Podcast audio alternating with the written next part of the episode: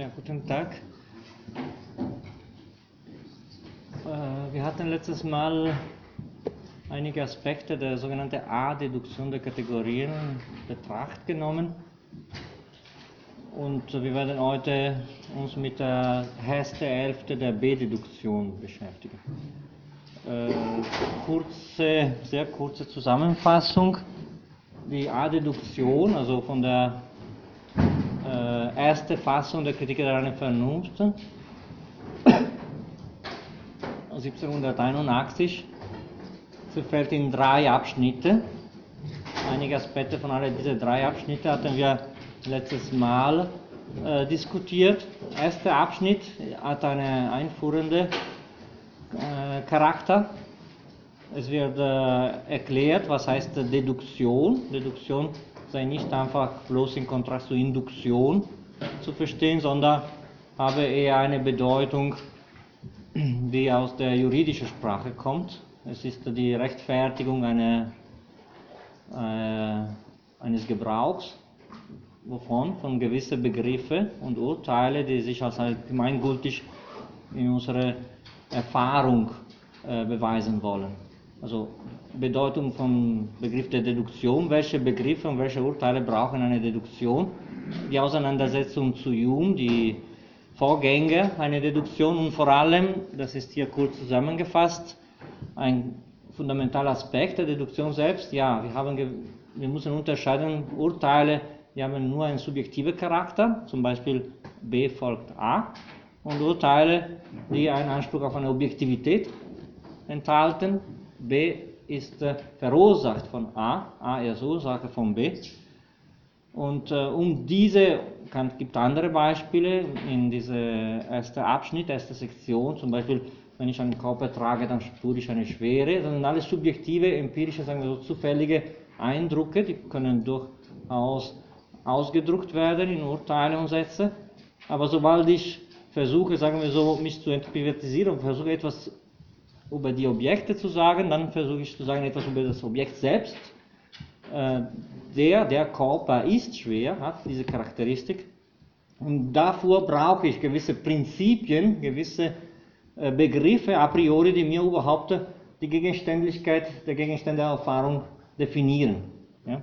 Und deswegen wird ein Grundsatz im zweiten Teil des ersten Abschnitt ausgedruckt. Begriffe, die den objektiven Grund der Möglichkeit der Erfahrung ablegen, abgeben, sind eben darum notwendig. Das ist schon eine Deduktion. Und Kant in der Vorrede sagt, ja, das ist die sogenannte objektive Deduktion der Kategorie. Das reicht. Ich brauche die. Ich brauche die, sonst haben wir gar keine Objektivität. Äh, Im Prinzip könnte die Deduktion auch hier zu Ende kommen. Ohne solche Formen, Strukturen, dann haben wir überhaupt keinen Anspruch auf eine Aussage, die einen objektiven Charakter hat. Deswegen brauchen wir die. Ähm, aber das äh, geht weiter natürlich in äh, Konfrontation mit Hume. In der in zweiter Abschnitt der Deduktion werden, wird eine Theorie der Einbildungskraft entwickelt, welche zu, zu, äh, zutiefst und ganz deutlich mit der Theorie der Einbildungskraft von Hume kontrastiert. Das hatten wir gesehen in der Apprehension, Reproduktion und Rekognition, vor allem in der Reproduktion.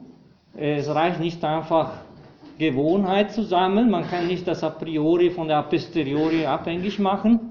Ganz im Gegenteil, sagt Kant, gar keine a posteriori, gar keine Auffassung der Erlebnisse in empirische äh, Urteile, wenn ich nicht erstmal eine formale Prägung des gegenständlichen Begriffs a priori habe. Also deswegen hatte ich Hume, den Kontrast zu Hume besonders betont. Äh, weil äh, in, da sagen wir so, konfrontieren sich zwei Theorien und Kant, der, der Einbildungskraft, versuchte auf dem Niveau der Einbildungskraft gegen Hume zu zeigen, ja, deine Regel, äh, deine Regeln müssen irgendwie einen objektiven Charakter und eine gewisse Form haben. Das hatten wir letztes Mal äh, in Bezug auf diese Synthese der Reproduktion in der Einbildung gesehen. Und äh, diese zweite Sektion äh, endete in einer Art Wechsel vom Paradigma in die äh, erste Definition der transzendentalen Perzeption als oberste Voraussetzung aller notwendigen Verknüpfungen und damit der Objektivität selbst der Erkenntnis. Äh, und ich hatte das ein bisschen betont, wie man hier quasi einen Paradigmawechsel hat in eine andere Dimension der Begründung und der Gültigkeit. Äh, und die Referenz ist äh, eher weniger Hume als Descartes, eine Art oberste äh, Definition eines Prinzips, welche die äh, Objektivität selbst unserer Urteile äh, begründet. Und das werden wir heute äh, zutiefst sehen, wie, wie diese Theorie der Perzeption äh, sich entfaltet in B. In, in dritter Abschnitt, das hatte ich ja weniger präzise dargestellt, die erste, sagen wir so, zwei, drei Seiten des dritten Abschnitts, das ist auch nicht in unserer, in unserer Seite zu lesen, ich hatte nur zweiter Abschnitt zu lesen gegeben, enthält eine sogenannte Deduktion von oben an. Also das diese Unterscheidung von, von oben an und von unten auf ist von Kant selber, aber in der Sekundärliteratur zu Recht immer wieder betont. Ähm, am Anfang des dritten Abschnitt versucht Kant, sagen wir so, äh, die Frage zu stellen, was ist überhaupt diese transzendentale Perzeption? Wie können, wie können wir die überhaupt auffassen?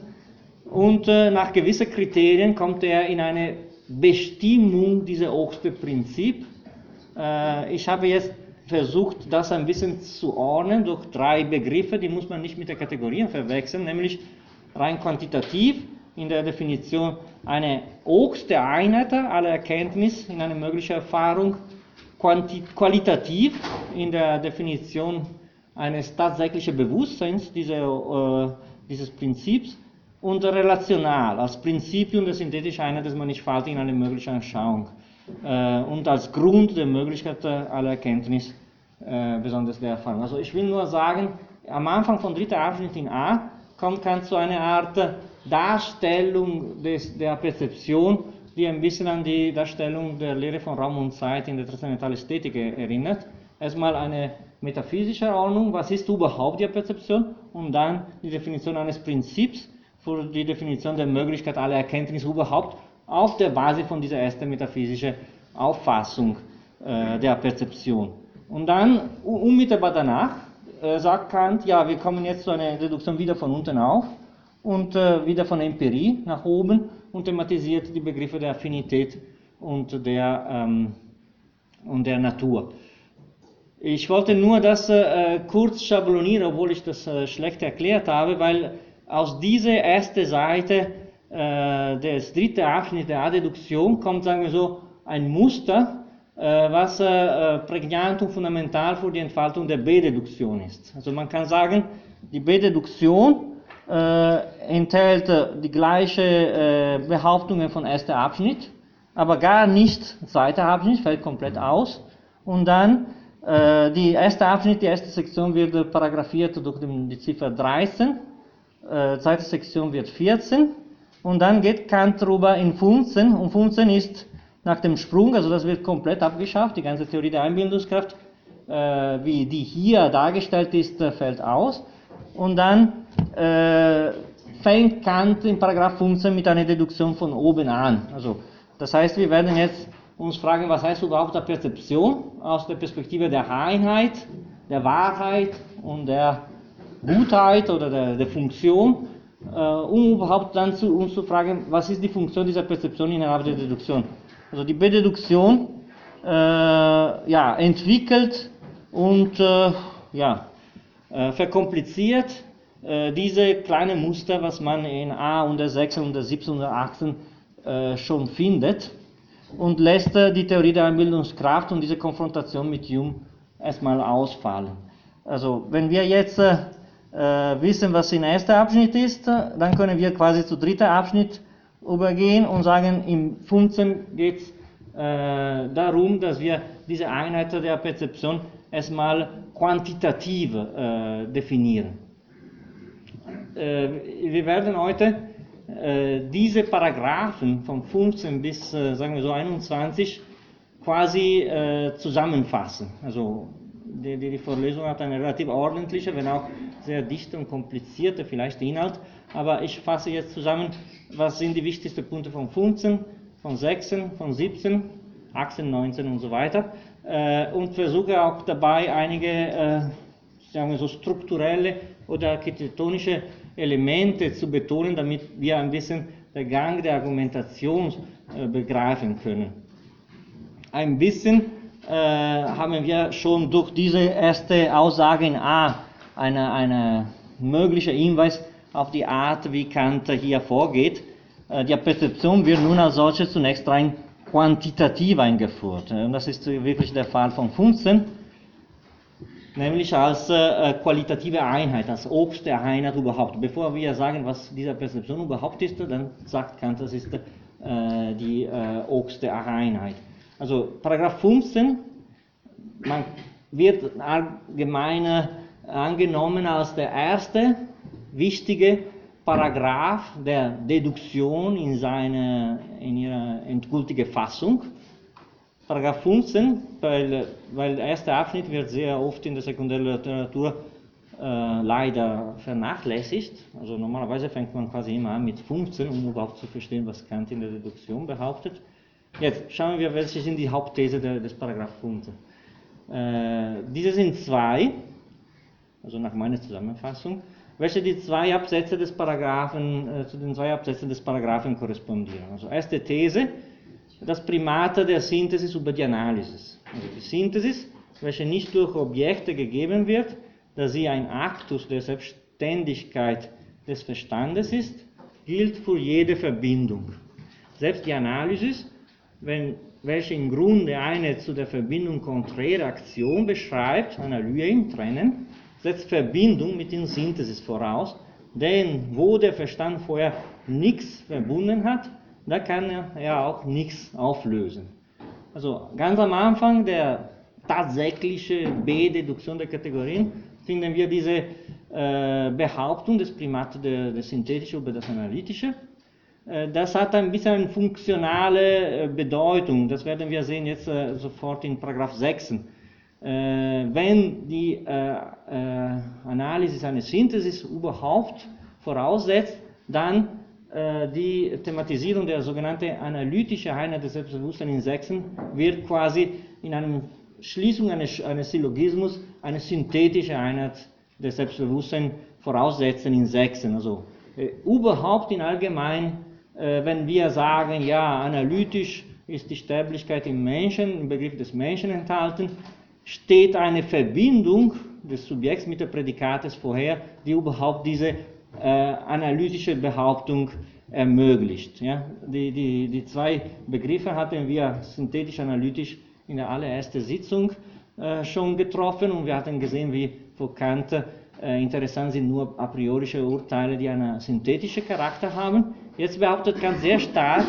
keine Analysis ohne Synthesis. Wenn überhaupt den Eindruck entstehen kann, dass äh, ich einfach einen Begriff äh, ausdeute in einer Analysis, dann stand schon irgendwo vorher eine Synthesis als Voraussetzung der Bildung dieses Begriffs, das ich jetzt äh, analysiere.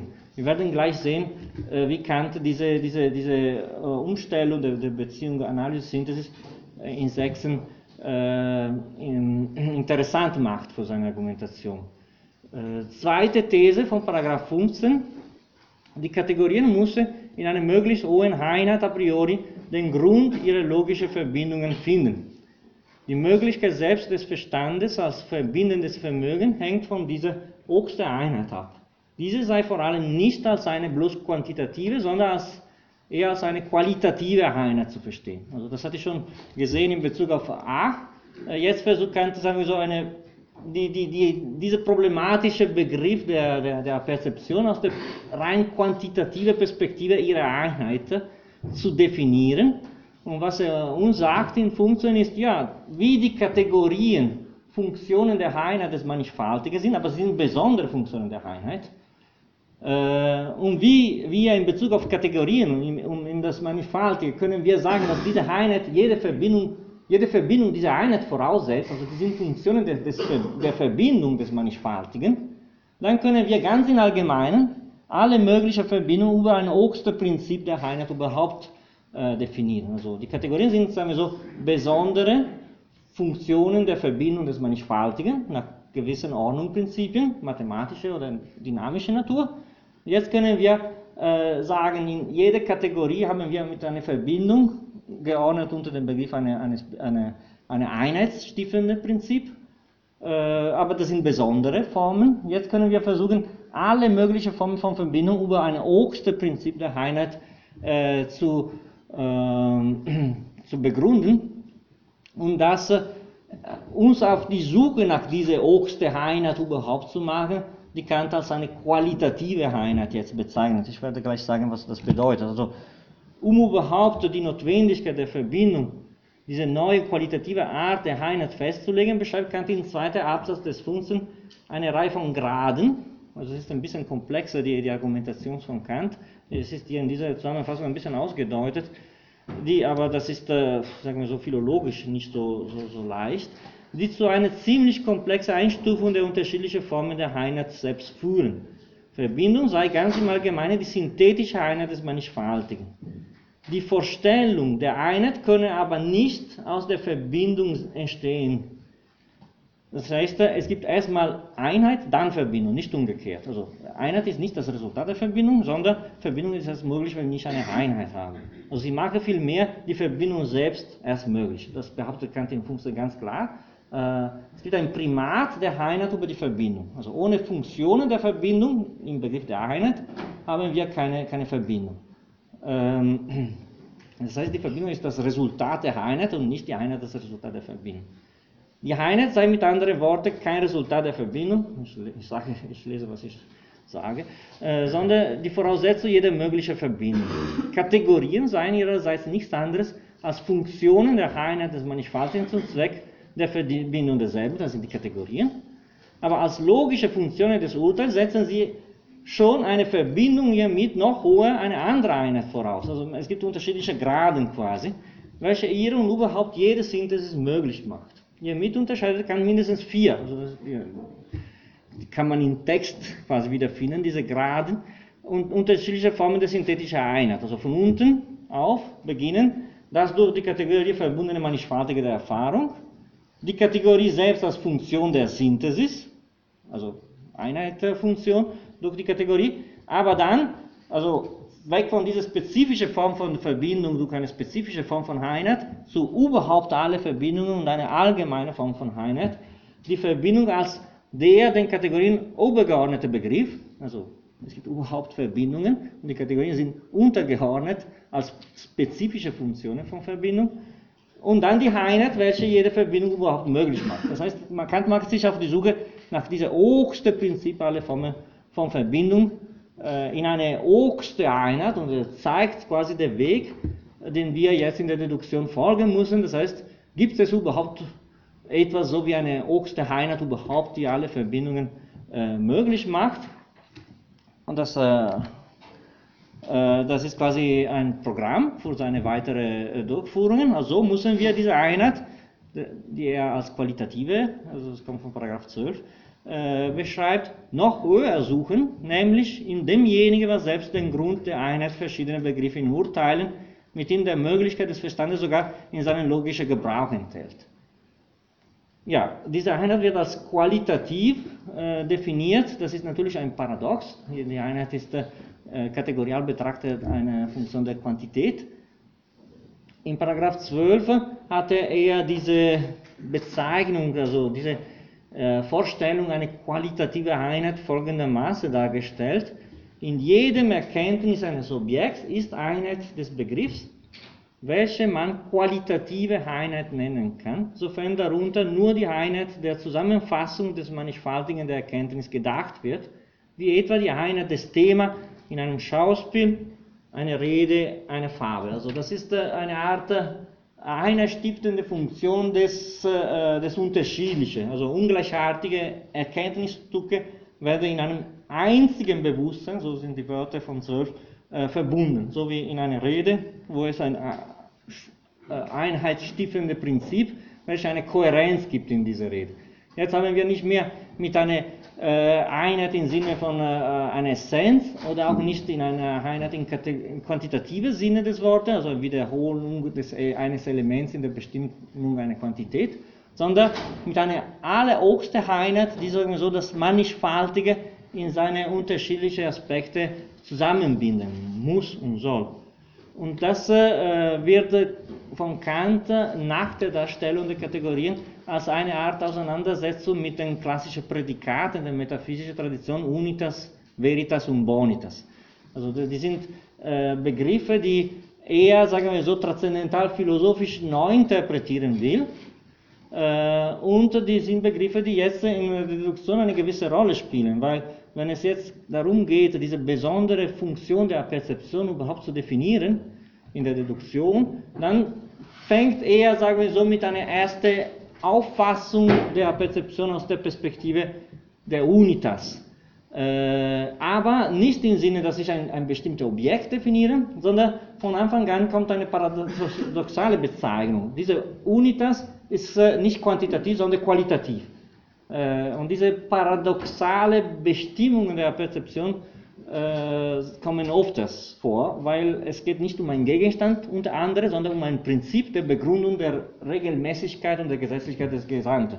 Das heißt, ich suche nach einer Entität, die im Endeffekt keine Entität ist. Also aus der Perspektive der, der Quantität haben wir erstmal eine Aufgabe, machen wir auf der Suche nach diesem Oxter-Prinzip und wenn es überhaupt gibt, dann wird es nicht als, anders als eine äh, qualitative Einheit äh, definiert. Und Kant geht sehr geschickt vor, sowohl in A, in diese wenigen Seiten, als auch in B, in der ganzen ersten Teil. Er sagt erstmal, ja, ich kann das als Voraussetzung annehmen, dass es gibt sowas, wie eine Oxter-Prinzip alle Verbindungen. Und dann muss dieses Prinzip konkretisiert, spezifiziert, geklärt werden, damit überhaupt äh, am Ende eine, äh, ein Element der Reduktion haben können. Das ist, äh, sagen wir so, ein, ein erster Schritt aus der Perspektive einer quantitativen Möglichkeit. Ja. Es ist wenigstens denkbar, dass äh, alle Verbindungen eine äh, Einheit voraussetzen. In Paragraph 6 äh, gibt es, sagen wir so, einen Übergang von dieser Einheit zu den, von dieser quantitative Bestimmung der Perzeption zu einer qualitative, also von der Unitas zu der Veritas. Quasi in einer Art Konstatierung, dass es tatsächlich so etwas gibt wie, eine, äh, wie ein Akt, äh, welcher überhaupt alle meine Verbindungen begleitet. Es als könnte ich quasi das wahrnehmen. Also manchmal sagt, dass, äh, und da kommt zum ersten Mal ins Spiel diese, diese, diese Formulierung, die eine klare kartesianische äh, Prägung hat, dass ich denke, muss alle meine Vorstellungen äh, begleiten können. Und das äh, werden wir gerade sehen, welche sind die Aspekte in dieser in diese Behauptung, ist vielleicht die am meisten kommentierte und zentralste Stelle der ganzen Kritik der reinen Vernunft, kann man wohl sagen. Äh, und daraus entsteht eine, eine Sekundärliteratur, die ist dermaßen monströs, ich habe das auch ein bisschen per Moodle verteilt, die quasi korrespondiert zu der Entwicklung der Geschichte der Philosophie nach, äh, nach der Kritik der reinen Vernunft.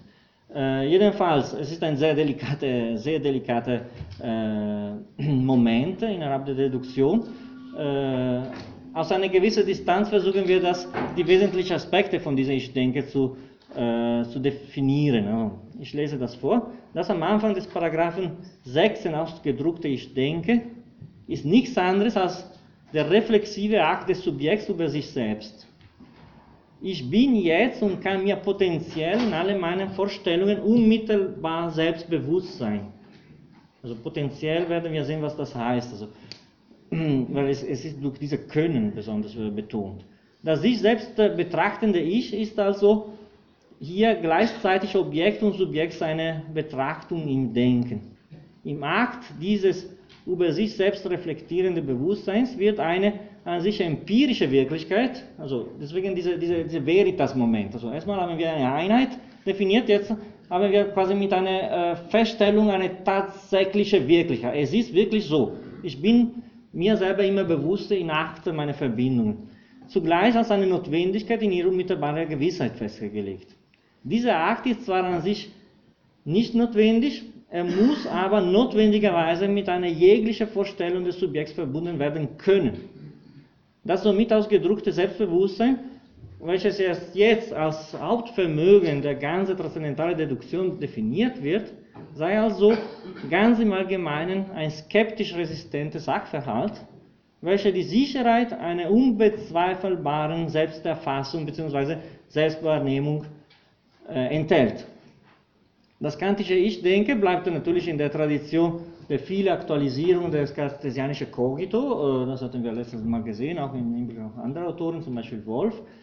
Aber wir können versuchen, sagen wir so, zwei ganz fundamentale Unterschiede zu Descartes hier zu betonen.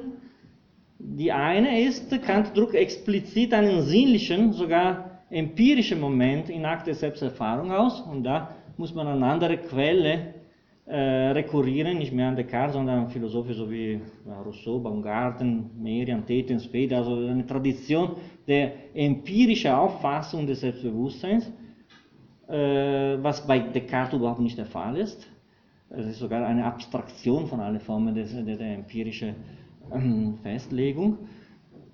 Und zweiter Unterschied, das werden wir unmittelbar danach sehen, äh, Selbstbewusstsein kommt bekannt nur dann zustande, wenn sich der Verstand seine synthetische, also da kommt schon ein bisschen in Sicht, was ich vorher gesagt habe, äh, eine analytische Moment setzt eine synthetische voraus. Jetzt wir werden gleich sehen, was heißt analytische Einheit der Perzeption und des Selbstbewusstseins und was heißt synthetische Einheit der Perzeption. Aber eine endgültige Definition der Perzeption haben wir nur durch die Bezeichnung derselben als eine synthetische. Und das ist natürlich äh, in der Tradition der kartesianischen Philosophie ganz fremd, beziehungsweise typisch kantisch. Ähm, das heißt, als Verbindung Handlung als solche, das heißt, vor der Verbindung selbst bewusst wird. Also ähm, das Bewusstsein ist äh, von der Verbindung selbst quasi vor der Verbindung, was tatsächlich stattfindet. Das werden wir gleich sehen äh, was bedeutet diese, dieses Selbstbewusstsein in potenzielle Akte des Verbindens, unabhängig von der Aktualität selbst dieser Verbindung. Zunächst aber über diese erste, sagen wir so, Differenz zu Descartes, einen sinnlichen, sogar empirischen Moment. Also äh, da muss man äh, eine Reihe von Stellen äh, in Erinnerung rufen, die nicht unbedingt äh, in, in der Bededuktion am deutlichsten werden. Es gibt äh, in der sogenannten Paralogismen der reinen Vernunft, das werden wir sehen, der transzendentale Dialektik, ausführliche ja, Kommentierungen und äh, Erläuterung des Ich-Denken, äh, sonst in der Oder in unterschiedlichen Reflexionen. Ich lese jetzt diese, diese Seite nicht komplett vor, aber äh, wo diese Aspekte der Wahrnehmung, der sinnlichen Festlegung äh, besonders deutlich ausgedruckt wird. Also äh, ich denke, sagt in den Paralogismen, äh, druckt die Wahrnehmung seiner selbst aus, äh, welche aber zugleich eine an Inhalt gänzlich leere Vorstellung. Und hier findet man quasi eine zweite Form des Paradoxon. Also in Paragraph 15 hatten wir gesehen, es gibt eine Einheit, die ist eine qualitative. Also sobald er was sagt, dann widerspricht das sofort mit einer Bezeichnung, die ist äh, quasi entgegengesetzt. Und hier sagt er, es ist eine äh, eine, eine Vorstellung, die ist aber leer. Äh, und im Begriff des Gefühl, das Wort Gefühl kommt von der Prolegomena, eines Daseins, äh, ist diese, diese, diese paradoxale Wahrnehmung eines Nix quasi ausgedruckt. Es ist zwar eine, eine, eine passive Rezeption, die aber inhaltslos bleibt, wenn das denkbar ist. Also das ist etwas Empirisches, äh, gebunden mit einer Anschauung, mit einer Empfindung, mit Sinnlichkeit, aber es ist nicht eine Empfindung von einem Gegenstand unter andere Gegenstände. Es ist sogar eine, eine, eine Akte der Reflexion und der Selbstwahrnehmung.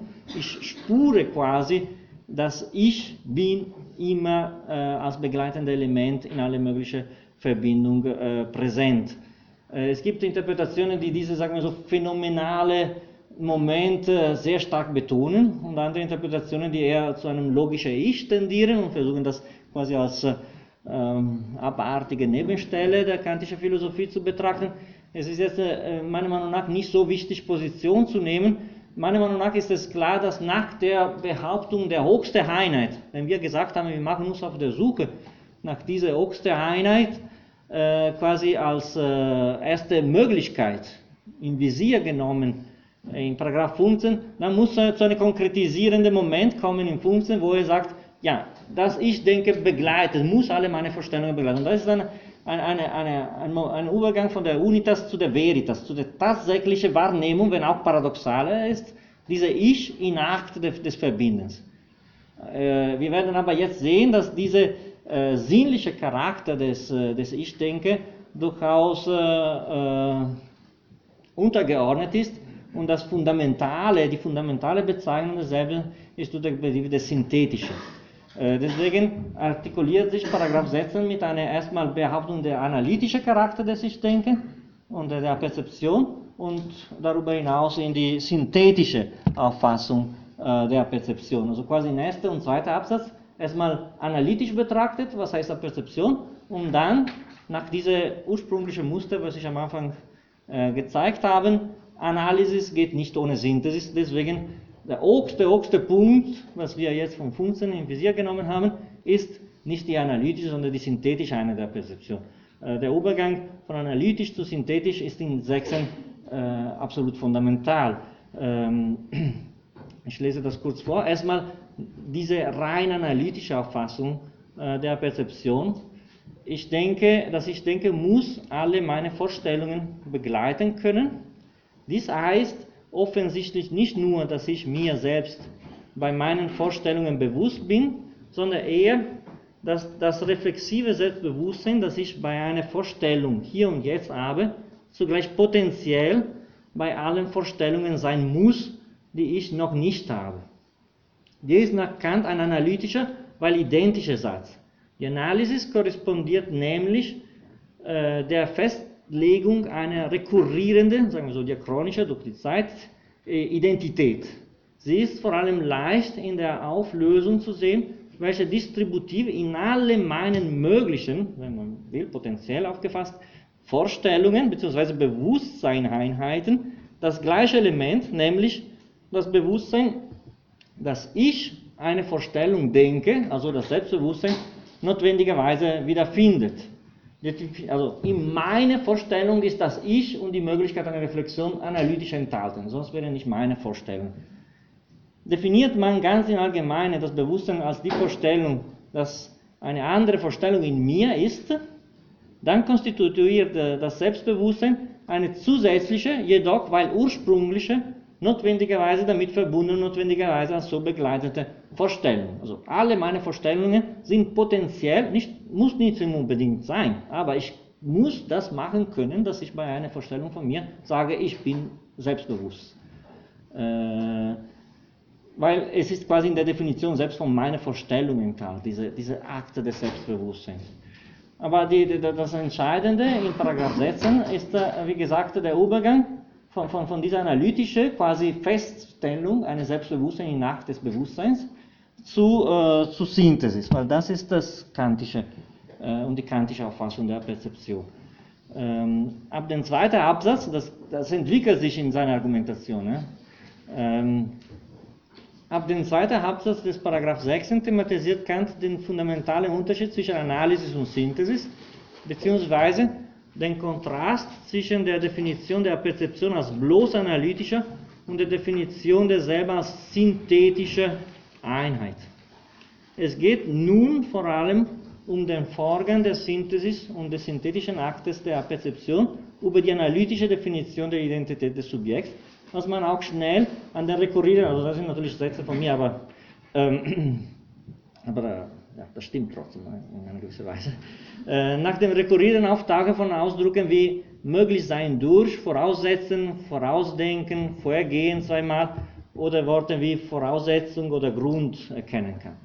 Die Einheit der Perzeption, so die Hauptthese des zweiten Absatzes, ist keine einfache oder einfach ableitbare Identität.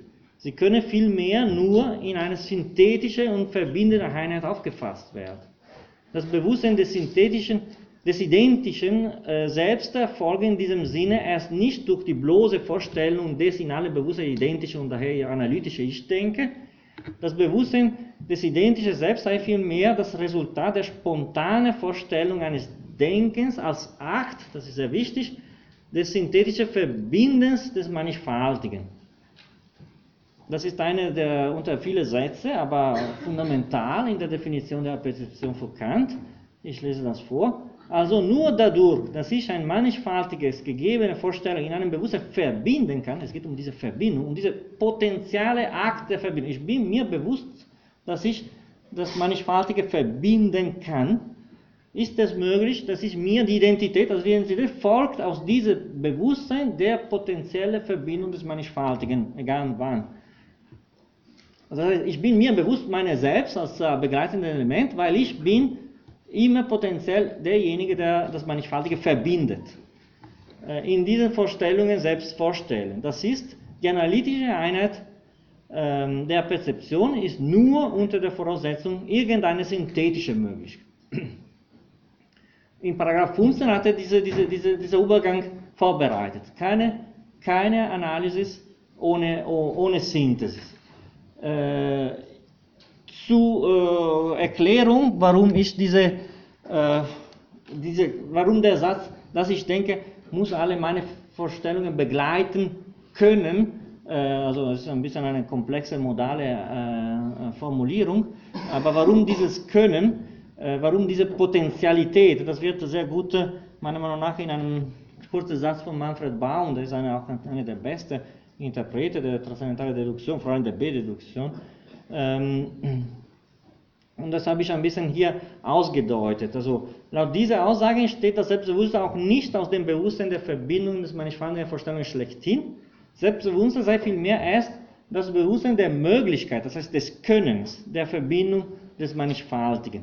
Selbstbewusstsein komme mit anderen Worten nur dann zustande, wenn sich der Verstand seine synthetische Verbindungshandlung als solche, das heißt vor der Verbindung selbst bewusst wird.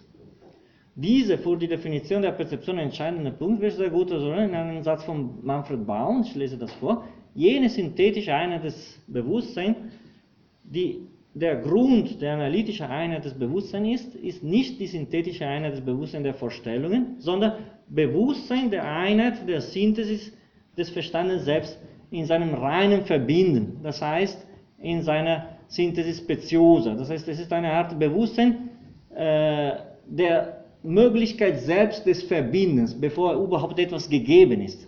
Äh, und das charakterisiert auch ein bisschen äh, die, äh, der erste Teil der, der, der, der B-Deduktion, das werden wir sehen gleich in Paragraph 21.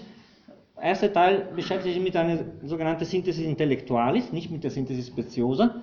In der Synthesis Intellectualis denke ich der Akt des Verbindens durch die Funktionen des Verstandes als solche, bevor ich überhaupt etwas in der Sinnlichkeit zu synthetisieren bekomme. Also ich bin mir bewusst, meine verbindende Funktion als Subjekt, der eine Regelung in die, in die, in die Anschauungen selbst imponiert.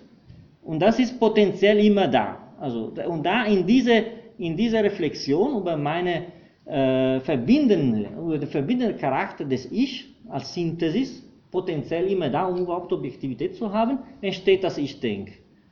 Äh, das wird in einer Synthesis Intellektualis, das heißt, äh, vor, vor jeder äh, sinnliche Prägung dieses Aktes in, in zweiter Teil der Deduktion.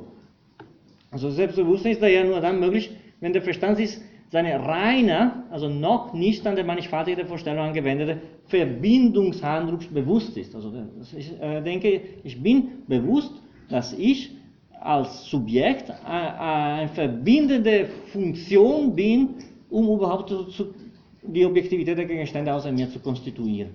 Äh, wir haben gesehen, dass die Idee einer qualitativen Einheit enthält ein bisschen ein Paradox. Genauso äh, die Wahrnehmung eine, eine äh, selbst, was nicht gegeben ist als solche, eine, eine reine Gefühlbestimmung des Ich, äh, das ist quasi eine Sinnlichkeit ohne Objekt der Sinnlichkeit äh, am Anfang von Sechsen. Und hier ist auch eine gewisse paradoxale äh, Formulierung, nämlich die Idee einer Einheit der Synthesis. Also die, die, diese Funktion des Verbindens potenziell in alle möglichen äh, Verbindungen, äh, Beziehungen zu den mannigfaltigen der Erfahrung. Also, und ich glaube, man kann ein bisschen entdecken oder sehen, dass Kant ein bisschen diese Muster was er in 12 skizziert hatte, nämlich erstmal diese oberste Einheit als Unitas, eine Konkretisierung Moment durch die Veritas, ich bin tatsächlich da, aber was ist diese immer Dasein, ist nichts anderes als die Funktion des Verbindens rein potenziell aufgefasst, nämlich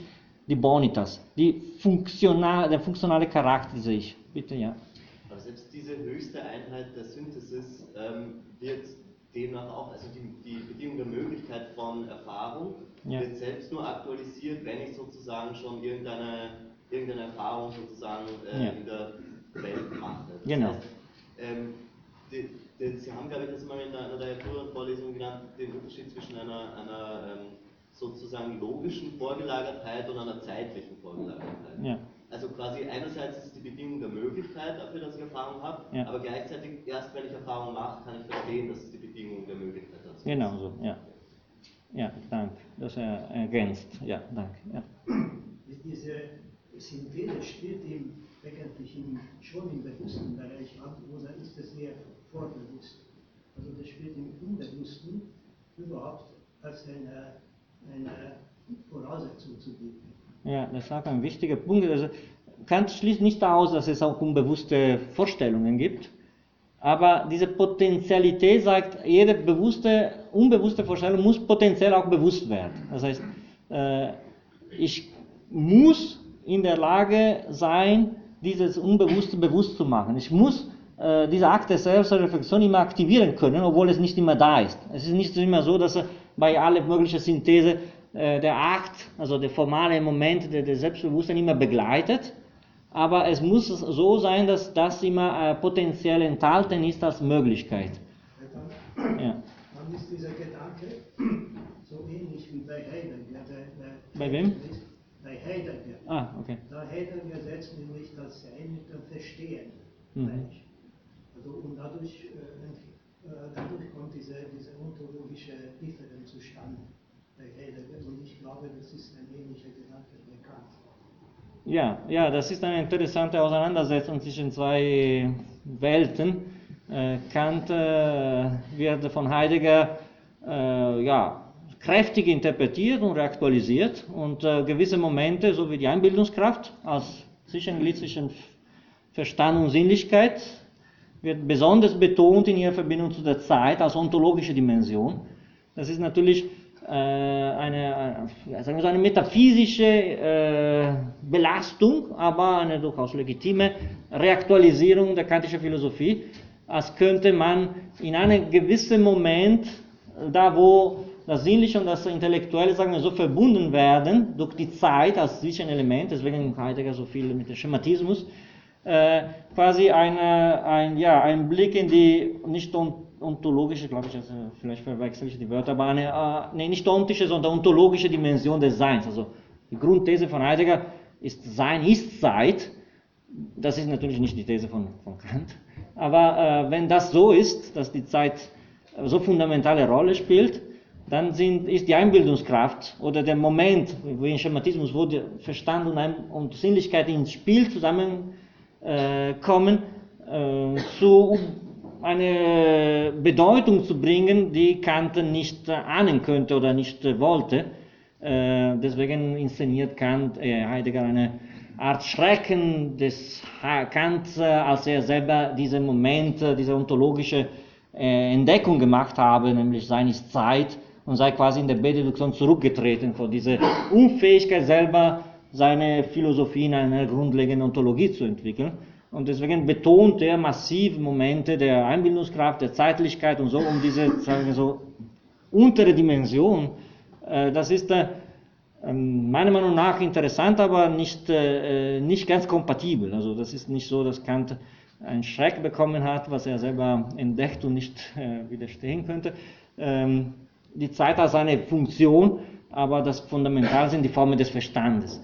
Äh, Das äh, macht Sinn im Kontext seine, seine Philosophie und seine Definition des Transzendentalen viel mehr als die Suche nach einer sagen wir, ontologischen äh, Dimension. Aber das ist äh, eine durchaus faszinierende Interpretation, das kann ich äh, be- bestätigen. Bitte. Äh, Die Parallelen zur Mathematik sind sicherlich kein Zufall, aber ist sozusagen jetzt in dem Sinne die Mathematik ein schöner Spezialfall, weil man sagt, man hat de facto dieses Gesamte zum Beispiel in Form von Axiomen und kann aber im konkreten Beispiel, nehmen wir Zahl 6 und ich kann sagen, diese Zahl 6 ist 2 mal 3 und das heißt, die einzelne, eine von diesen fünf Verbindungen. Ja. Ich kann aber trotzdem das Gesamte erkennen und, und, und begreifen. Ja, ja. Und das ist das, was ich anstreben möchte, sozusagen immer. Ja, danke. Das ist auch wichtig, weil äh, ihr kommt, wenn, wenn es so ist, die Deduktion, dann kommen wir mit einer gewissen Ähnlichkeit zu der, unserer mathematischen Auffassung in der transzendentalen Ästhetik. Also wir haben jetzt gesagt, was ist diese Perzeption? Jetzt kommen wir zu einer transzendentalen Ordnung zur Begründung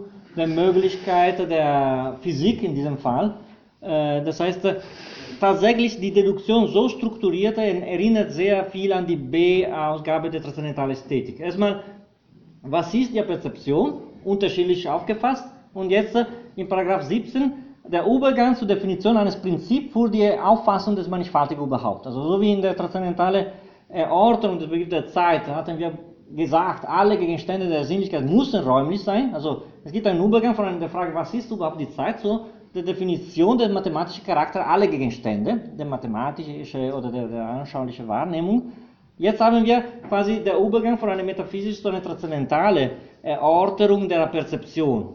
Ähm, das passiert jetzt mit 17. Jetzt haben wir, sagen wir so, eine erste Auffassung. Was heißt der Perzeption? Die höchste Einheit und ein Prinzip der Selbstwahrnehmung, welche eine, eine gewisse Analytizität enthält, aber basiert auf einem fundamentalen synthetischen und potenziellen Charakter. Das ist, sagen wir so, die Definition.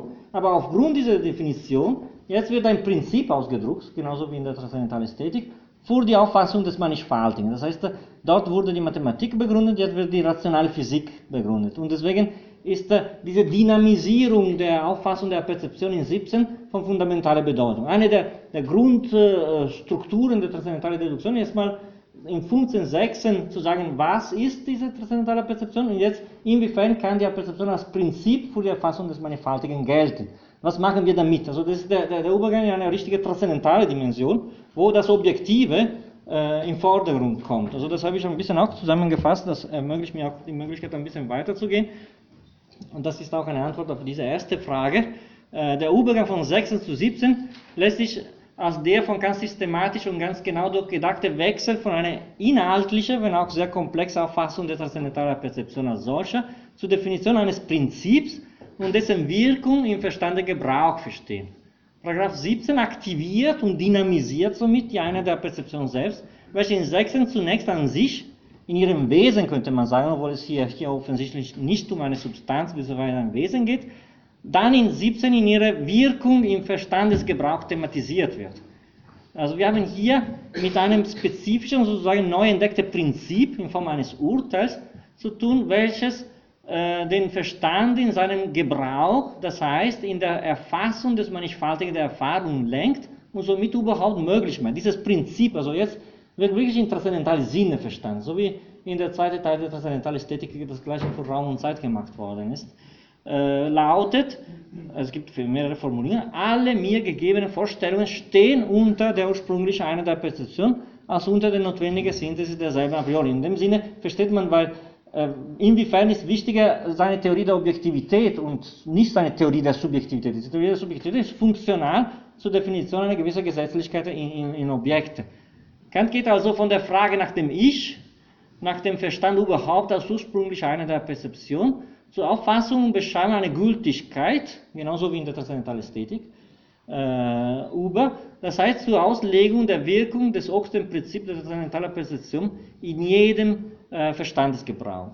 Die Synthese des Mannigfaltigen aufgrund des oben erwähnten Prinzips und die daraus resultierende Objektivität der Gegenstände der Erfahrung konstituieren in diesem Kontext die zwei engst verbundenen Hauptthemen des Paragraphen. Also Paragraph 17 äh, enthält, äh, ist äh, gliedert sich in fünf, ähm, in fünf Absätze und in alle diese Absätze wird die Synthesis als spezifische Funktion des Verstandes thematisiert. Ja? Das, das können wir jetzt nicht ganz im Detail sehen, aber in Absatz 2 wird die Definition schlechthin der Objektivität nach Kant definiert aufgrund dieser Verbindung, die dank und durch die Einheit der Perzeption möglich ist, äh, formuliert. Das heißt, wenn man überhaupt sucht nach einer Definition des Objektiven, dann muss man äh, in einer dieser Momente der Ausfaltung, der Bedeutung, der Synthesis, also es wird nicht mehr die, die Tatsache, dass die Perzeption als einen synthetischen Charakter hat, sondern die Synthesis selbst jetzt definiert. Das ist ein Übergang von der wenn auch paradoxale Definition der Perzeption als oberste Einheit, synthetische Einheit, äh, zu einer Definition der Synthese selbst in der Verbindung des Mannigfaltigen. Das heißt, die zwei Momente des Subjektiven und des Objektiven sind zutiefst verbunden und man kann das eine nicht ohne das andere äh, verstehen. Und Absatz 2 von Paragraph 17, 17 enthält genau äh, diese Definition des Objekts aufgrund der neuen Definition der Einheit der Perzeption. Äh, das Objekt wird als das, dessen Begriff eine Verbindung enthält, definiert. Also die Objektivität der Gegenstände der Erfahrung hängt so, also vor allem nicht von einer einzigen Anschauung ab, sei dies eine reine mathematische oder eine empirische, sondern von der Vereinigung, somit von der Synthesis gegebener Vorstellungen im Verstand.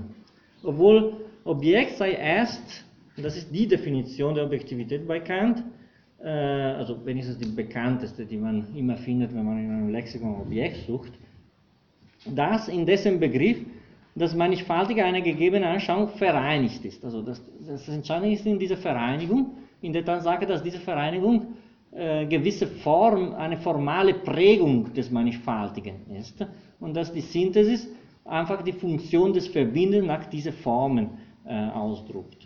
Äh, also natürlich in A hatten wir gesehen, es, gab eine transzendentale Definition des Objekts, als, als könne man sagen so alle diese Formen der Objektivität in eine reine Auffassung des, des Gegenstandes definieren. Hier wird schon in Bezug mit einer Gegebenheit definiert, aber Objekt ist das, was das Mannigfaltige in einer gewissen Weise in ein Objekt äh, äh, ver verbindet.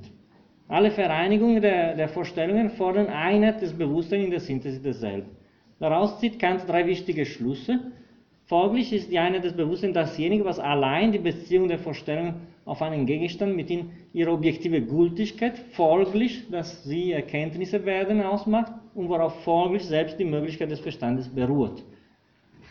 Man sieht, äh, dass äh, in Paragraph 17 wird, äh, sagen wir so, die, die, die, Thematisierung der Einheit der Perzeption zu Zweck einer neuen Definition der Objektivität definiert und zum ersten Mal ein Prinzip äh, der Einheit der Perzeption definiert. Also alle mir gegebenen Vorstellungen stehen unter der ursprünglichen Einheit der Perzeption als unter der notwendigen Synthesis äh, derselben a priori. Das heißt, alle möglichen Gegenstände der Erfahrung sind unter der sind verbindende äh, Funktion der Einheit der Perzeption zu begreifen. Also kein Objekt außerhalb von dieser verbindenden Funktion. Kein Objekt ohne Form und kein Objekt ohne diese oberste Funktion der formalen Verbindung überhaupt. Also das Objekt muss sich anpassen und sagen, ja, die Objektivität ist das Resultat einer Vereinigung, jetzt aus der Perspektive des obersten Prinzips dieser Vereinigung überhaupt äh, dargestellt. Die, äh, die Argumentation, sagen wir so, äh, ist äh, eine zum Teil komplexe, im Sinne, dass wir haben erstmal diese Bezeichnung einer Einheit, eine quasi Konkretisierung dieser Einheit durch die Veritas, durch die quasi sinnliche äh, Erfassung dieser, dieser, dieses Moments, der synthetische Charakter und dann der Übergang von einer quasi mathematischen Definition der Einheit zu einer dynamischen Auffassung des Mannigfaltigen aufgrund dieser Prinzipien zu Zweck der Definition der Objektivität. Also 17 aktiviert, dynamisiert und anwendet die synthetische Einheit der Perzeption zur Definition der Objektivität der, der Gegenstände der Erfahrung. In Paragraph 18 passiert, äh, was äh, alle vielleicht erwarten können, nämlich äh, eine radikale Trennung zwischen zwei Dimensionen der Einheit der Perzeption, die sogenannte subjektive versus objektive Einheit der, der, der Perzeption. Äh, Kant muss äh, vor allem betonen, dass wir hier nicht mit einem psychologischen oder anthropologischen äh, einheitsstiftenden Moment zu tun haben, sondern mit einer logisch-transzendentalen Definition äh, der Objektivität überhaupt. Und äh, ähm, Paragraph 18 geht unter dem Titel ja, Objektive Einheit des Selbstbewusstseins äh, in, und werden, sagen wir so, die, die, diese objektive Einheit des Selbstbewusstseins gegenüber einer reine subjektive Einheit des Selbstbewusstseins quasi kontrastiert und differenziert, quasi eine Art psychologische und eine transzendental-psychologische oder transzendental-logische Dimension der Einheit des Bewusstseins. Die eine hat eine private, zufällige, persönliche, psychologische Charakter, die andere hat eine logische, transzendentale Funktion zur Bestimmung der Objektivität überhaupt der Gegenstände der Erfahrung. Und in dem Sinne fällt alles, was psychologisch ist, unter den Bedingungen der Definition der Objektivität überhaupt. Also die zwei Dimensionen der, der, der objektive Einheit der Perzeption und der subjektive Einheit der Perzeption sind nicht gleichzusetzen, sondern die eine ist nur unter den Bedingungen der anderen zu verstehen.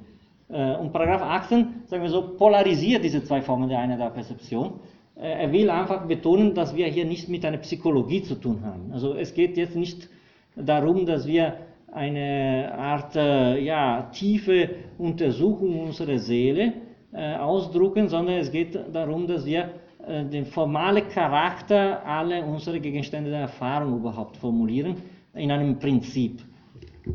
Und, äh, äh, und diese, diese, diese Polarisierung äh, wird in Achsen relativ kurz, aber, aber relativ auch deutlich ausgefasst. Ich fasse das äh, kurz zusammen. Die subjektive Einheit des Bewusstseins entsteht nach Kant aus der Bestimmung des inneren Sinnes durch das Mannigfaltigen der inneren Erfahrung in innere Vorstellungen die daher keine objektive, sondern eine bloß subjektive Gültigkeit haben.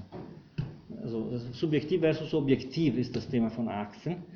Die Art, wie das Bewusstsein selbst bestimmt wird, bleibt hier eine ganz beliebige bzw. zufällige. Ob ich mir des Mannigfaltigen als zugleich oder nacheinander empirisch bewusst sein könne, kommt auf Umstände oder empirische Bedingungen an, daher die empirische Einheit des Bewusstseins durch Assoziation der Vorstellungen selbst eine Erscheinung betrifft und ganz zufällig ist.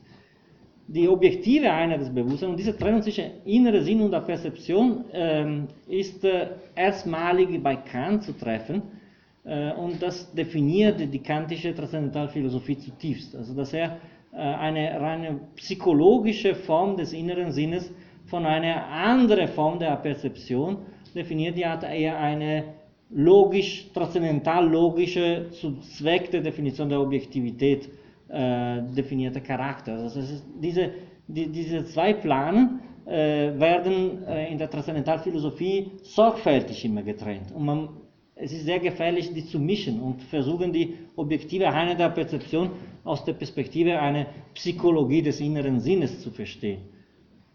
Die objektive Einheit des Bewusstseins bezieht sich dagegen laut Kant auf die Zeit selbst, also nicht an diese, diese meine Zeit und meine Erfahrungen, sondern auf die Zeit schlechthin als Dimension überhaupt des Objektiven, als reine Form der Anschauung. Sie betrifft also keine spezifische, zeitlich determinierte Anschauung, sondern die Zeit als reine formale Bestimmung aller Anschauungen überhaupt. Das Mannigfaltige der Anschauung wird somit hier nicht empirisch, sondern in seinem allgemeinen und notwendigen Verhältnis zum Ich-Denken begriffen. Das Mannigfaltige wird mit anderen Worten nicht in einer oder mehreren speziellen empirischen Synthesis in der Zeit, sondern a priori durch die reine Synthesis des Verstandes in ihrem Verhältnis zu der Zeit überhaupt, also nicht in der Zeit Psychologie, sondern wie der, die Zeit überhaupt bestimmt ist durch die Kategorie des Verstandes, als Form der Anschauung aufgefasst. Daraus entstehen zwei entgegengesetzte äh, Auffassungen des Selbstbewusstseins, also die äh, ganz anders sind, und zwei äh, unterschiedliche Formen des Begriffs selbst der Gültigkeit, eine rein subjektive, empirische für mich und eine objektive Gültigkeit. Ich lese das nur zum Teil vor, weil sonst wird ein bisschen zu langsam. Äh, durch den inneren Sinn bildet sich das Selbstbewusstsein bloß als Ich also als Seele, Geist, Gemut und so weiter, somit als Objekt eine spezifische Wahrnehmung, eine genauso spezifische Erkenntnis. Als objektiver Perzeption gilt aber das Selbstbewusstsein als Subjekt selbst des Denkens und somit als oberste Bedingung der Konstitution der Objektivität der Gegenstände der äußeren und inneren Erfahrung. Also man kann schon sehen, dass äh, diese zwei Dimensionen des Selbstbewusstseins überhaupt nicht auf dem gleichen Niveau sind, sondern die eine, die objektive, ist die Bedienung der Möglichkeit auch der andere. Das habe ich versucht, das so zu dieser Symmetrie zu betonen in der unteren Teil dieser, dieser Seite. Ähm, dieselbe Symmetrie kann aber vor allem deswegen als eine ganz radikale angenommen werden, weil die objektive Einheit der Perzeption schließlich und offensichtlich als transzendentale Bedingung alle äußeren wie auch alle innere Vorstellungen, mit denen der subjektive Einheit der Perzeption selbst gilt. Also die, die, die, die reine psychologische Selbstauffassung des Ich in der Zeit steht unter den Bedingungen der oberste Einheit als formale Prägung alle äußeren und alle inneren Gegenstände überhaupt. Das heißt, äh, die Form überhaupt der Gegenständlichkeit ist eine Sache der, Objekte der Erfahrung und diese ganz besondere Erfahrung, die ich von mir selbst, in, ich in, in mir selbst, in inneren Sinn habe, ist eine ganz andere äh, Dimension des Selbstbewusstseins. Die eine ist psychologische, die andere ist transzendental-logische. Jetzt, äh, die psychologische ist für uns relativ selbstverständlich, also das ist eine Art äh, Selbstbewusstsein, was wir haben. Die Schwierigkeit besteht darin, dass Kant eine Art Psychologie in Form von einer Transzendentalphilosophie entwickelt, zu Zweck der Definition der Objektivität überhaupt, der Gegenstände der Erfahrung. Das heißt, die objektive Einheit der Perzeption äh, ist äh, eigentlich zu Zweck der Definition der Objektivität überhaupt der Gegenstände der Erfahrung gedacht. Äh, und die subjektive dagegen ist die Definition einer ganz besonderen Form von dieser Gegenständlichkeit, nämlich das psychologische Subjektive. Und Kant muss, muss diese, diese, diese zwei Dimensionen trennen, innere Sinn, wenn man will, und der Perzeption, transzendentale versus empirische Perzeption.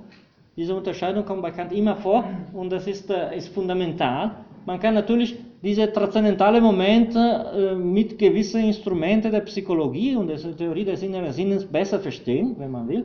Aber man kann auch die, die, den logischen Charakter des transzendentalen Ich betonen und diese Differenz auch markieren. De facto ist so, dass wenn es jetzt um eine Theorie der Objektivität geht, dann können wir nicht die äh, objektive Einheit der Perzeption in einen psychologischen Moment reduzieren. Und für Kant ist diese, diese, diese radikale Trennung in Achsen sehr wichtig, weil in 19 kommt, sagen wir so, der Schluss der Deduktion der Kategorien überhaupt mit einer neuen Definition des Urteils, wo Kant das Urteilen schlechthin aufgrund der objektiven Einheit der Perzeption neu definiert und er muss sicher sein, dass dieses Element, was jetzt das Urteilen neu definiert, nicht ein bloß subjektiv empirisches, sondern ein objektiv logischer Transzendentale ist.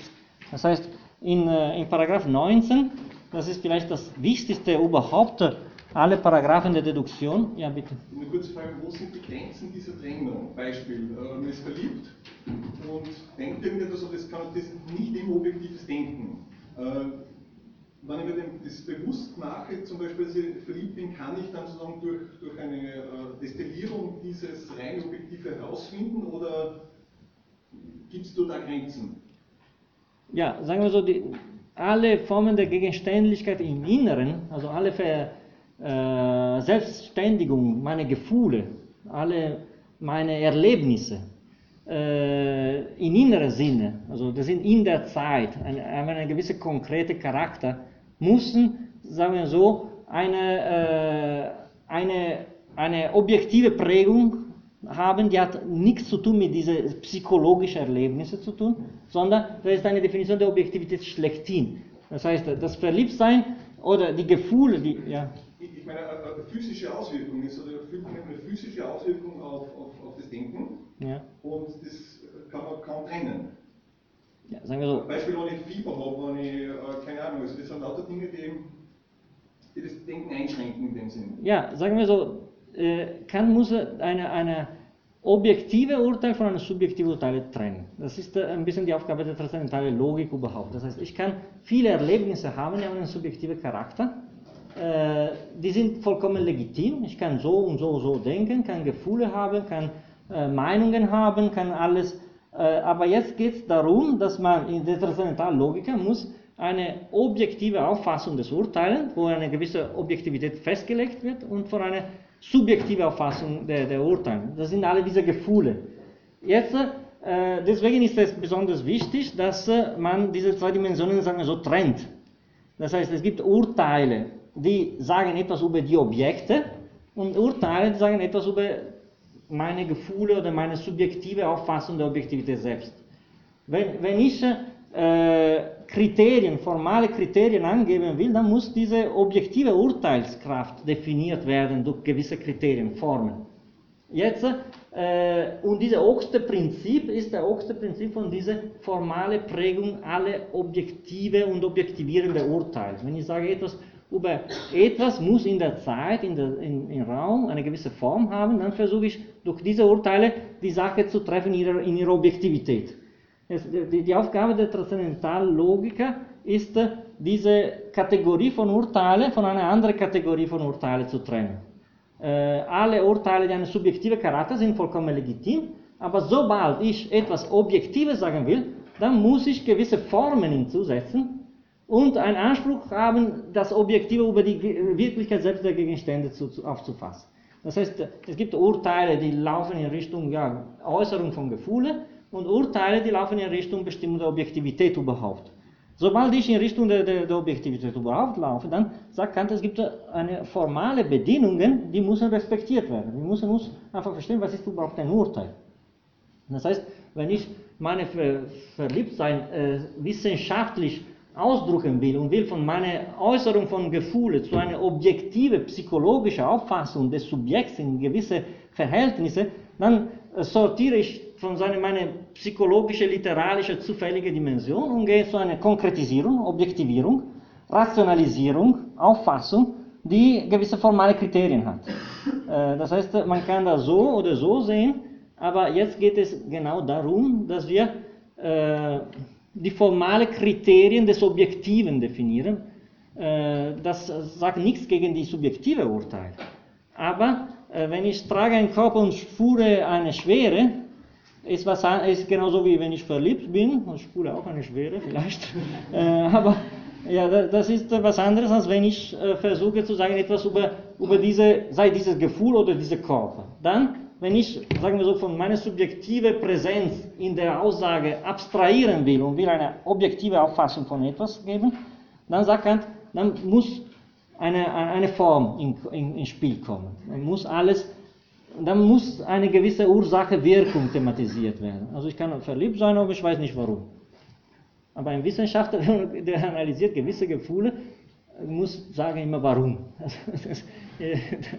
Das, äh, mir interessiert das vielleicht nicht, aber äh, eine objektive Auffassung des Objekts Verliebtsein be bedeutet äh, ja, Formen. Und äh, in dem Sinne, was wir jetzt machen, ist äh, eine Art äh, ja, formale Prägung von gewissen Urteilen, die diese, die diese Gegenständlichkeit äh, definieren. Und das ist genau das Thema von, von Paragraph 19. Also in Paragraph 19 ähm, Kant geht zurück auf seine alte Aussage, im Zentrum der transzendentalen Logik sei das Urteil. Jetzt habe ich ein Zitat aus der vorkritischen Philosophie, äh, oder auch aus Prolegomena, jetzt lese das nicht vor, aber zentral ist die Funktion des Urteils in der transzendentalen Logik. Und zentral ist die Trennung zwischen subjektive und objektive Urteil. Äh, subjektive Urteile, ja, das haben wir gerade gesagt, sind alle möglichen Assoziationen, aber objektive Urteile versuchen etwas über die Gegenstände selbst zu sagen. Und dann, was sagt Kant, ist, äh, dass äh, zum Beispiel, wenn ich die Copula des, im Urteil transzendental logisch und transzendental philosophisch definieren will, dann muss ich das anders tun, als wie ich das normalerweise alle Logiken machen. Hier ist auch eine kleine Polemik gegen die traditionelle allgemeine Logik enthalten in 19.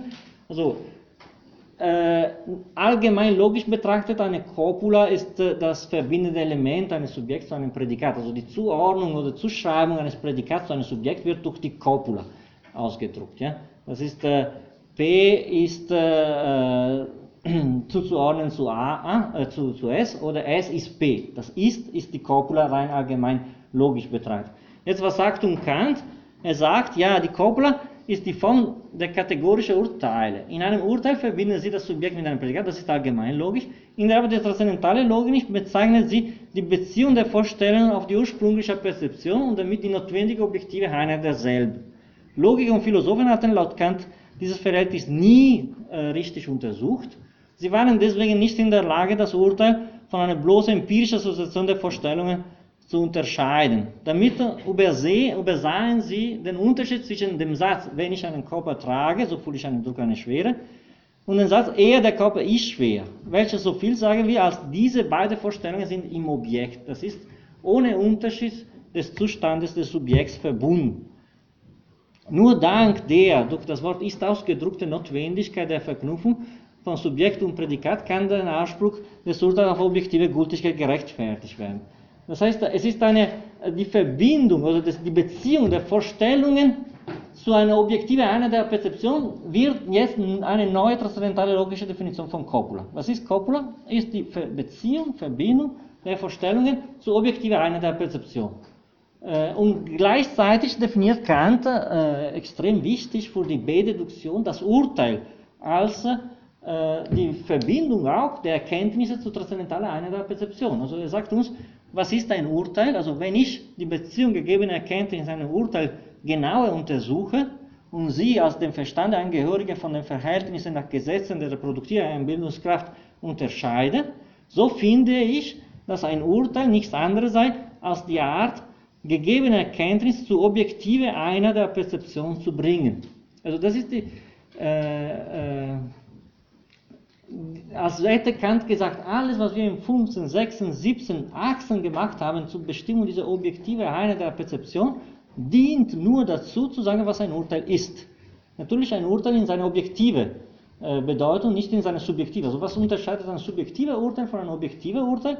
Ein objektiver Urteil ist nichts anderes als die Art, gegebene Erkenntnisse zur objektiven Einheit der Perzeption zu bringen. Das heißt, es gibt eine Verbindung dieser Erkenntnisse nach einem Prinzip, formal, das die Objektivität selbst des Urteils definiert. Ohne diese formalen Kriterien ist die Objektivität des Urteils nicht gesichert und dann bleibe ich bei, äh, bei, bei subjektiven Urteilen. Also die transzendentale Logik muss eine, eine Spaltung machen zwischen subjektiven Urteilen und objektiven Urteilen. Und die objektiven Urteile werden so definiert, als wäre in der Copula selbst die objektive Einheit der Perzeption mit seinem formalen Apparatus präsent. Das heißt, äh, es geht darum, dass Erkenntnisse werden bezogen zu dieser objektiven Einheit der Person. Die objektive Einheit der Person ist immer da als ein formales Element, was alle Erkenntnisse ordnet und strukturiert, wie sie sein müssen, um überhaupt eine Objektivität zu haben.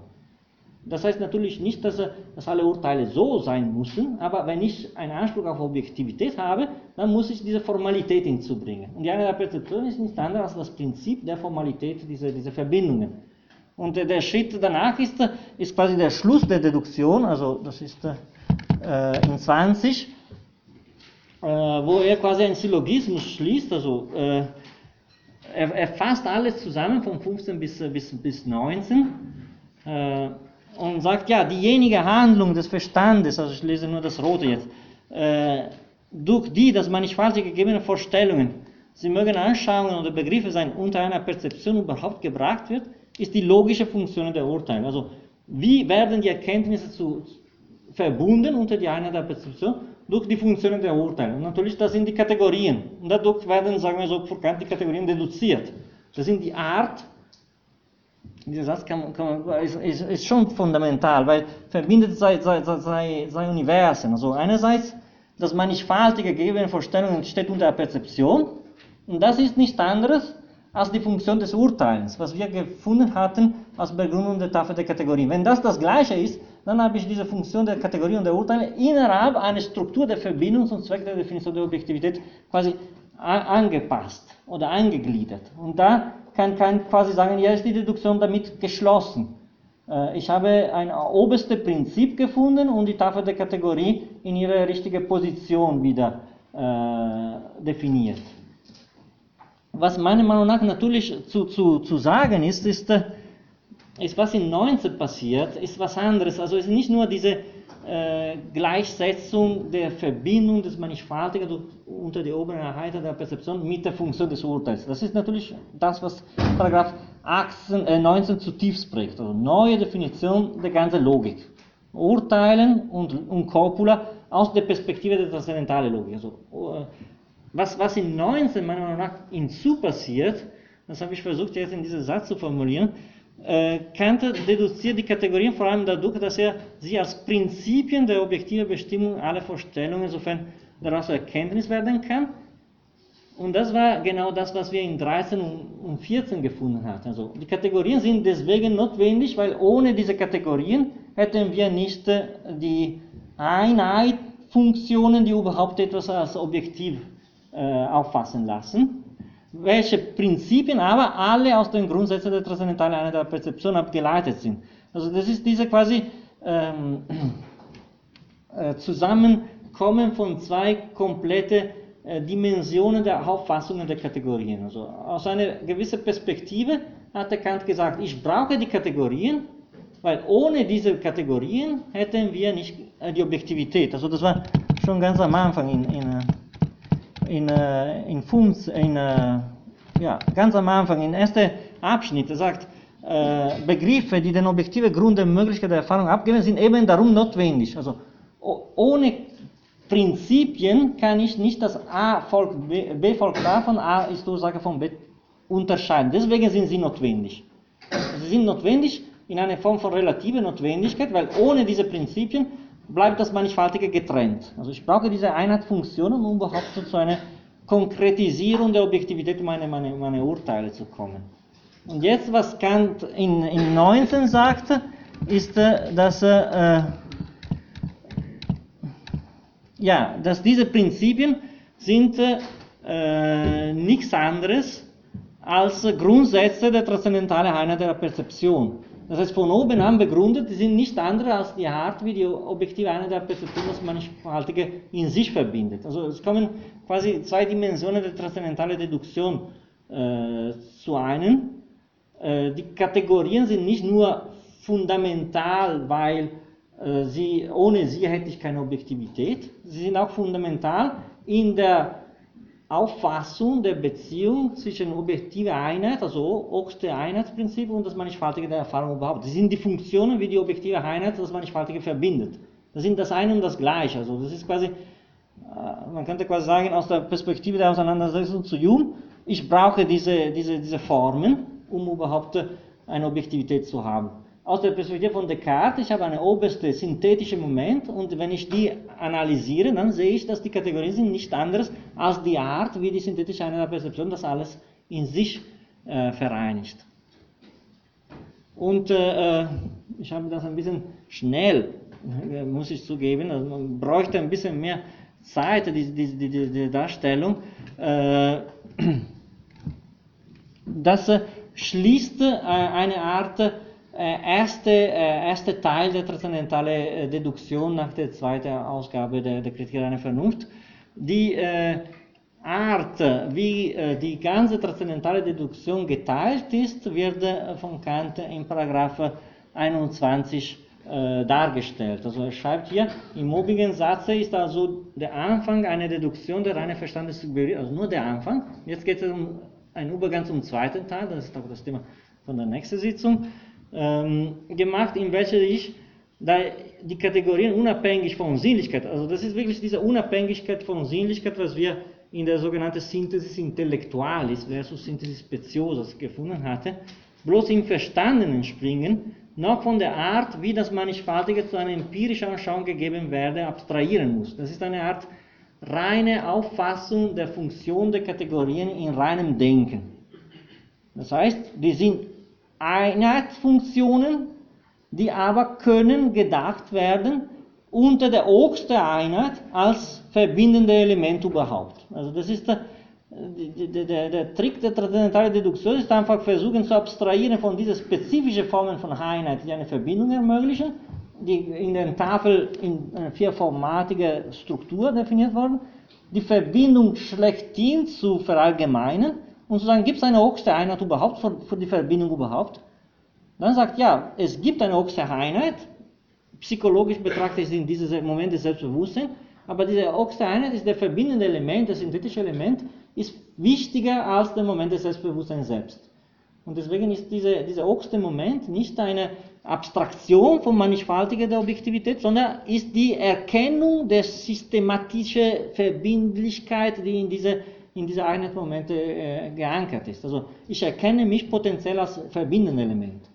Das heißt, es ist komplett anders als bei Descartes. Ich, ich gehe nicht weg von der Realität in eine Selbstsicherung, dass ich bin, weil ich denke, sondern ich bleibe bei der Kontakt zu der Welt und ich bin potenziell von meiner verbindenden Fähigkeit immer, immer äh, präsent. Ich bin, ich denke, begleitet alle meine Verbindungen. Deswegen ist äh, in Paragraph 16 dieses synthetische vor der analytische Moment. Also Kant sagt, Verbindung überhaupt statt Verbindungen, Einheit überhaupt statt Einheiten. Und dieser oberste Moment müssen wir das konkretisieren 15 hat er uns gesagt, einfach suchen wir das.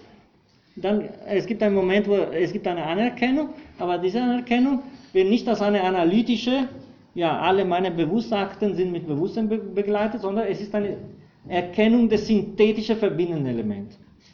Da, da, dadurch, dass, dass diese Funktion äh, die Stiftung der Objektivität selbst leistet, muss sie getrennt werden von einer äh, obersten psychologischen Funktion. Das passiert in Aktien. Das heißt, ich bin immer funktional, ich bin dabei, die Form der Mannigfaltige äh, in ihrer Objektivität zu definieren. Äh, und das, äh, das Schwierige ist im Moment, diese, ich denke, in kantischer Sinne als, äh, anders als bei, bei, bei Descartes sich vorzustellen. Aber einmal, dass ich dieses Element habe, kann ich die ganze logische Problematik der Koppel und der, Urteils und der Urteile anders definieren. Das heißt, wir hatten gesehen, ja, transzendentale Logik geht in eine andere Richtung als die formale Logik, versucht, sagen wir so, das a priori von der a posteriori zu trennen, das äh, Objektive von Subjektive.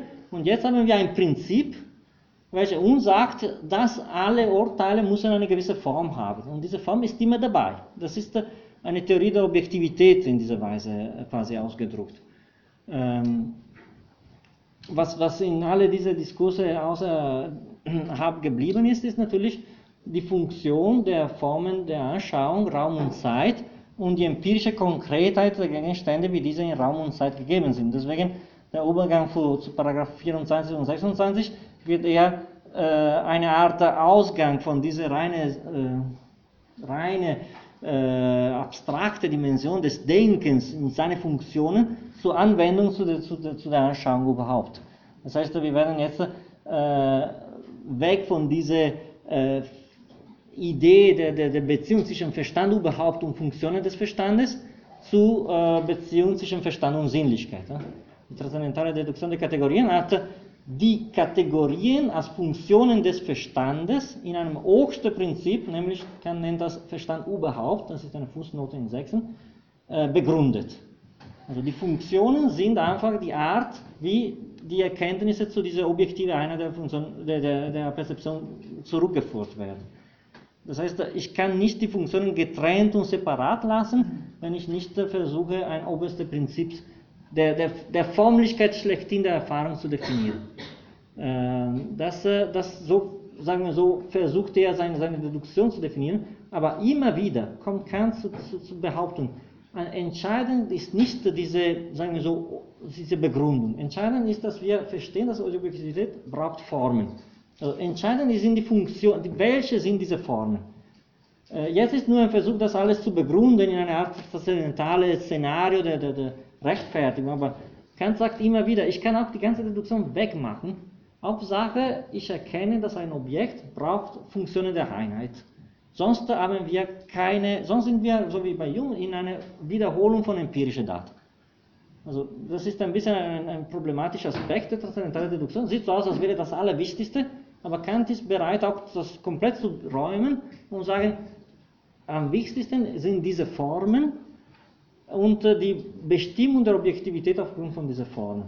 Jetzt, man fragt, ja, du, du musst das begründen, Gültigkeit, und deswegen versuche diese Formen in eine Formlichkeit überhaupt zu, zu, zu, zu lokalisieren und gehe zu, auf der Suche nach einer Einheit schlechthin als Definition von allen Formen von Einheit. Gut, Versuch ist wert, aber wieder, immer wieder wiederholt von Kant. Hauptsache ist nicht, was ist diese oberste Einheit. Weil wenn man, sucht, wenn man versucht, alles von oben an zu, zu, zu, zu verstehen, dann ist man ein bisschen verloren.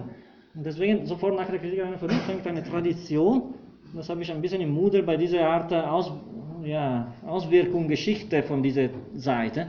Die, die, die Literatur ist monströs. Es fängt an eine enorme Debatte, was heißt objektive Einheit der Perzeption. In der ganzen Idealismus, am Anfang geht nur darum, man muss mit diesem Punkt anfangen, was ist dieser Ich, wenn es nicht ein subjektiver psychologisches ist, was ist überhaupt Welt, Seele, so wie bei Meinung, es gibt viele Interpretationen, oder Ich, was setzt sich selbst als andere Ich bei Fichte. Also es fängt eine, eine Theorie der Ich-Setzung oder der Ich. Das ist grundsätzlich eine falsche Einstellung. Kant selber sagt, man, wenn man versucht, das zu konkretisieren, dann geht man in eine Art äh, metaphysische Vorstellung meiner Philosophie. Äh, das ist alles funktional zu einer Definition der Objektivität. Aber gut, ja, bitte. Ja. Äh, ist nicht vielleicht ein bisschen die, die, die, die Vorstellung problematisch und ich kann das sofort perfekt definieren, zum Beispiel jetzt mich erinnert an, an Kants Weg, das ein iterativer Prozess gewesen ist, man muss mal was annehmen, das vielleicht nicht perfekt ist und kann sich durch das weiter tasten. Ja, also die Deduktion hat ein bisschen diesen Charakter, das heißt äh, von Anfang der 70er bis Ende der 80er wird immer wieder erneut dieser Versuch, die Deduktion zu, zu profilieren. Äh, wir haben gesehen, ja, Deduktion setzt alles auf diese Entgegensetzung zwischen Kant und Hume auf der Ebene der Einbildungskraft. Jetzt wird eher ein Oxter-Prinzip gesucht und man versucht das wirklich zu definieren äh, als Begründung einer transzendentalen Logik.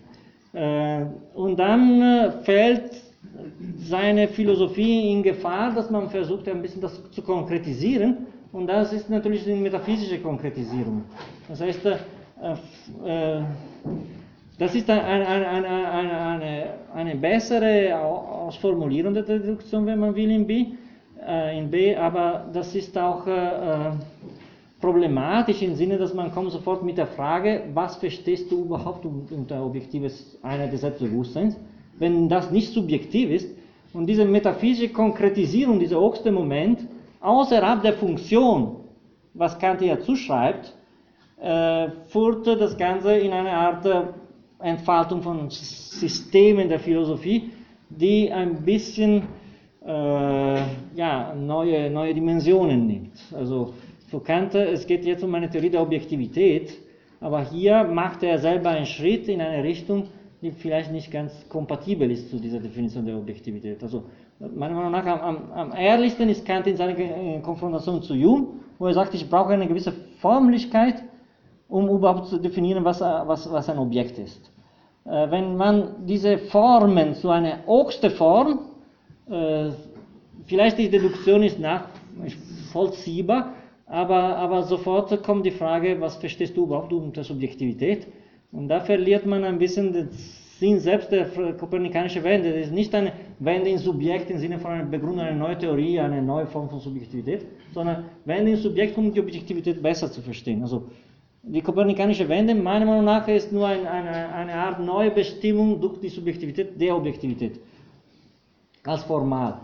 Äh, wenn man die, bei, bei, bei, der Subjektivität bleibt, dann, äh, ja, dann fragt man sich, was verstehst du jetzt konkret unter objektiver Perzeption, wenn das nicht eine psychologische ist, ich will verstehen, was du damit verstehst.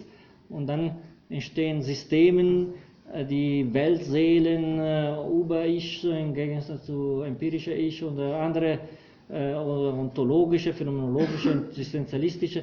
Es gibt eine, eine Palette an, an, an, an Färbungen, die, die diese oberste Prinzip bekommt. Das korrespondiert exakt mit der Entwicklung der Geschichte der Philosophie nach Kant. In dieser Seite in Mudra habe ich ein bisschen versucht, quasi hunderte von, von, von, von ja, von, von, von Interpretationen aufzulisten, äh, das ist äh, in der Kritik einer Vernunft nicht eine Antwort zu finden. Man findet bei Kant immer der Versuch, weg von jeder Form von Überinterpretation. Äh, das Fundamentale bleibt bei ihm immer die, die, die, die neue Bestimmung der Objektivität überhaupt und nicht äh, diese ähm, neue Theorie de, de, des Subjekts. Aber gut, das ist auch eine vollkommen legitime Auseinandersetzung, die extrem produktiv gewesen ist für die Geschichte der Philosophie. Äh, nächstes Mal werden wir auf jeden Fall ein bisschen versuchen, diese super rasch zusammengefasste Absätze und Paragraphen zu wiederholen. Äh, Im Tutorium werde ich auch viel Raum und Zeit für Fragen, Zweifel, äh, Anregungen und äh, Ideen lassen. Ja. Vielen Dank.